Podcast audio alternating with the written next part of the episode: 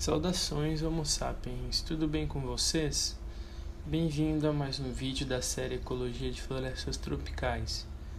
Este é o último episódio de número 5 e hoje vamos falar sobre desmatamento, um assunto muito discutido mundialmente. Comigo estão novamente Isabela Garcês e Lucas Zupolino.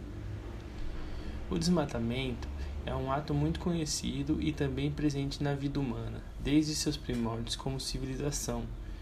Pode-se dizer que, mesmo na época onde nossos ancestrais eram nômades, já praticavam o desmatamento para procurar recursos, fazer ferramentas e assentamentos provisórios, por exemplo.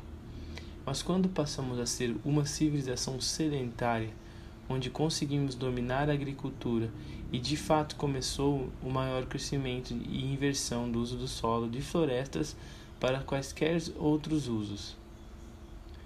Atualmente, como humanidade, nossa espécie vem aumentando exponencialmente, e com isso precisamos cada vez mais de recursos para nossa alimentação e desenvolvimento. Com o grande salto da tecnologia desde a Revolução Industrial junto com o advento e imposição da Revolução Verde, nos trouxe ainda mais poder tecnológico e extensionista, de caráter extensionista. Passamos então a explorar muito mais as nossas florestas e terras onde haviam florestas para poder plantar alimento, fazer nossas cidades e nos estabelecer, procurando sempre o desenvolvimento, moldados por uma ideologia que é o importante é a expansão da fronteira e a aquisição de mais e mais áreas produtivas, deixando de lado nossas florestas, onde costumam e agem para assegurar os recursos naturais, o bem-estar animal, a biodiversidade, entre outros serviços ecossistêmicos, para que possamos plantar e desenvolver nossa sociedade. Tal modelo de desenvolvimento é altamente errôneo e já entendemos isso? Será? Pois o desmatamento só vem aumentando a cada ano. Concordo que a população vem crescendo e o desenvolvimento tem que acompanhar esse crescimento. Mas será que não falta um pouco de conscientização, um pouco de responsabilidade e atribuição do modelo econômico? De fato, esse processo de desmatamento vem com grandes ciclos de desenvolvimento econômico, como o ciclo do café no Brasil, da borracha e agora o cana-de-açúcar. Existe, por exemplo, o Vale do Ribeira em São Paulo, no estado de São Paulo, onde foram de uma vasta floresta de Mata Atlântica. E com o desmatamento de ocupação de culturas agrícolas através dos ciclos econômicos, hoje já não tem a mesma função ecológica e atributos funcionais como era antigamente. Este é só um exemplo em meio a tantos outros que ocorreu no Sul, na América do Sul, América do Norte e no mundo inteiro. Temos também a troca de predação da Revolução Industrial, devido à Revolução Industrial na Europa, por exemplo, a perda total de florestas para que servissem de carvão vegetal para as, as grandes indústrias de tecelagem daquela época. Esse é um outro exemplo de desmatamento. Na China também temos uma perda significativa da floresta asiática para o desenvolvimento de, da sua população.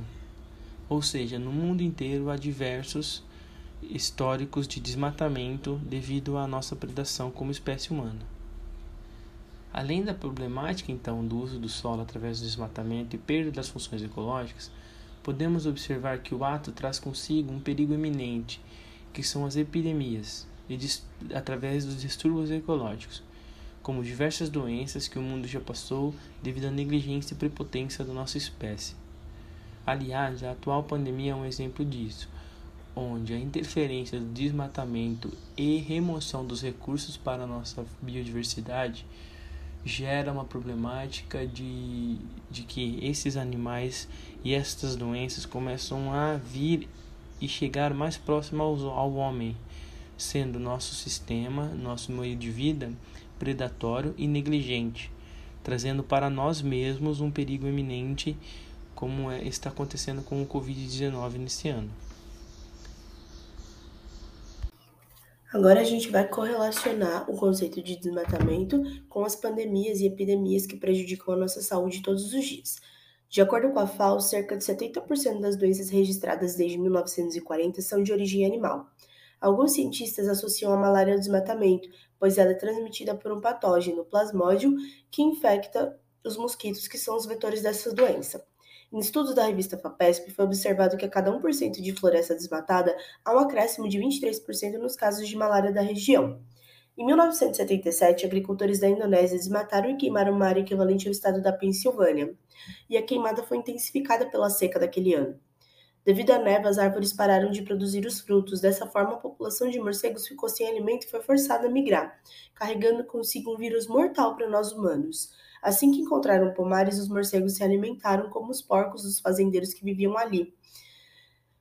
Os porcos começaram a adoecer, assim como os suinocultores, e foi a primeira vez que o vírus Nipah se manifestou em humanos. Até 1999, 265 pessoas desenvolveram uma grave inflamação cerebral, sendo que 105 dessas pessoas acabaram vindo a óbito.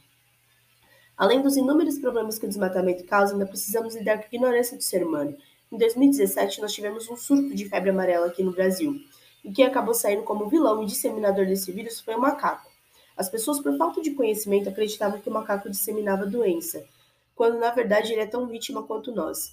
O Instituto de Pesquisa Oswaldo Cruz lançou inúmeras formas de alertar a população de que os macacos servem de indicativo para as áreas onde a febre amarela vai se espalhar, porque eles contraem os vírus, ficam doentes como nós e muitas vezes morrem porque não têm acesso a vacina e remédios como a gente tem.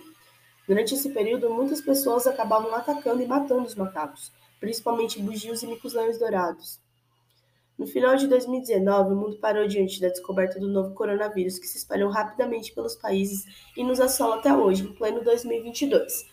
De acordo com os dados que o Estadão trouxe, esse cenário auxiliou no desmatamento da Amazônia, que bateu recorde no primeiro trimestre de 2020, um aumento de 51% em relação ao mesmo período de 2019.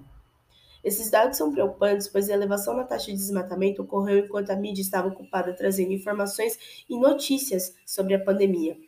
Infelizmente, em maio de 2020, o ex-ministro do Meio Ambiente, Ricardo Salles, afirmou que o momento era propício para passar a boiada, o que significa que o momento era perfeito para alterar leis e simplificar processos para auxiliar no desmatamento nas regiões amazônicas e no Pantanal, pois os olhos de todo mundo estavam voltados para a pandemia. De acordo com a reportagem da National Geographic, nas últimas duas décadas, a comunidade científica traz cada vez mais informações e evidências que comprovam que o desmatamento cria condições para espalhar diversos patógenos mortais entre os humanos, como o vírus Nipah e os agentes causadores da malária. A cada ano temos mais desmatamento e queimadas, especialmente em áreas tropicais do globo, como no Brasil, na África e no Sudeste Asiático. Especialistas de todo o mundo alertam sobre os perigos que a população que vive à margem do desmatamento pode sofrer também expressam temor e acreditam que a próxima pandemia possa vir das nossas florestas. Como vimos, a comunidade científica tem apresentado bastante suporte em relação à conexão entre o desmatamento e o surgimento de novas doenças dos seres humanos. Também tem se entendido melhor como ocorrem esses processos, o que pode facilitar o desenvolvimento de novas epidemias no futuro e como isso pode ser influenciado por alguns dos grandes desafios desse século, como as crises climáticas, extinção de espécies, e a vulnerabilidade socioeconômica de populações humanas, mais dependentes dos recursos naturais. No geral, as populações de animais silvestres são estoques naturais de uma imensa diversidade de vírus. Principalmente nos trópicos, o número estimado de vírus existentes é muito grande, incluindo algumas centenas de milhares com potencial de infectar os seres humanos. Todavia, os animais da floresta evoluíram em contato com esses vírus, não oferecendo uma ameaça real a estes.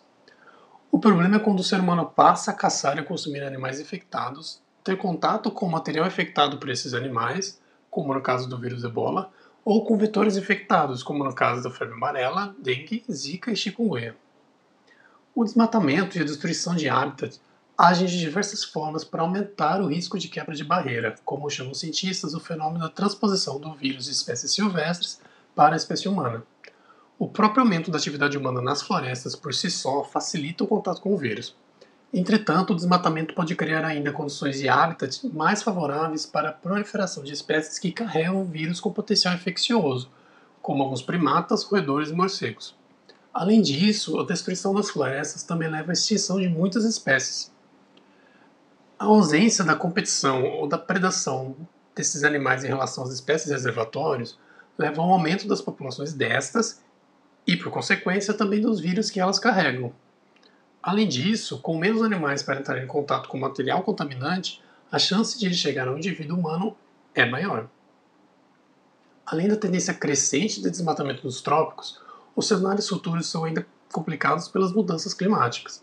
O aumento da temperatura e alterações nos padrões de clima podem levar à migração de espécies em direção às cidades e centros de ocupação humana, favorecendo o contato com novos vírus. Além disso, o aumento de eventos climáticos extremos, como chuvas e secas intensas, pode comprometer ainda mais a agricultura de subsistência, forçando populações humanas a buscarem alimento nas florestas. Todos esses fatores elevam a probabilidade de quebra de barreira e surgimento de novas epidemias. As florestas, e principalmente as florestas tropicais, abrigam uma biodiversidade imensa. As diversas espécies existentes oferecem redundância no controle da propagação e na prevenção dessa quebra de barreira por patógenos. Essa redundância é muito importante para a absorção de impactos e mudanças, ou seja, a resiliência de nossos sistemas socioecológicos. A destruição das florestas pode oferecer um risco ainda maior às nossas sociedades, além das próprias ameaças impostas pelas mudanças climáticas. Isso mostra o quão urgente é proteger nossas florestas de forma prioritária. Disso depende a existência de diversas espécies, incluindo a própria espécie humana. Esse foi mais um podcast. Muito obrigado.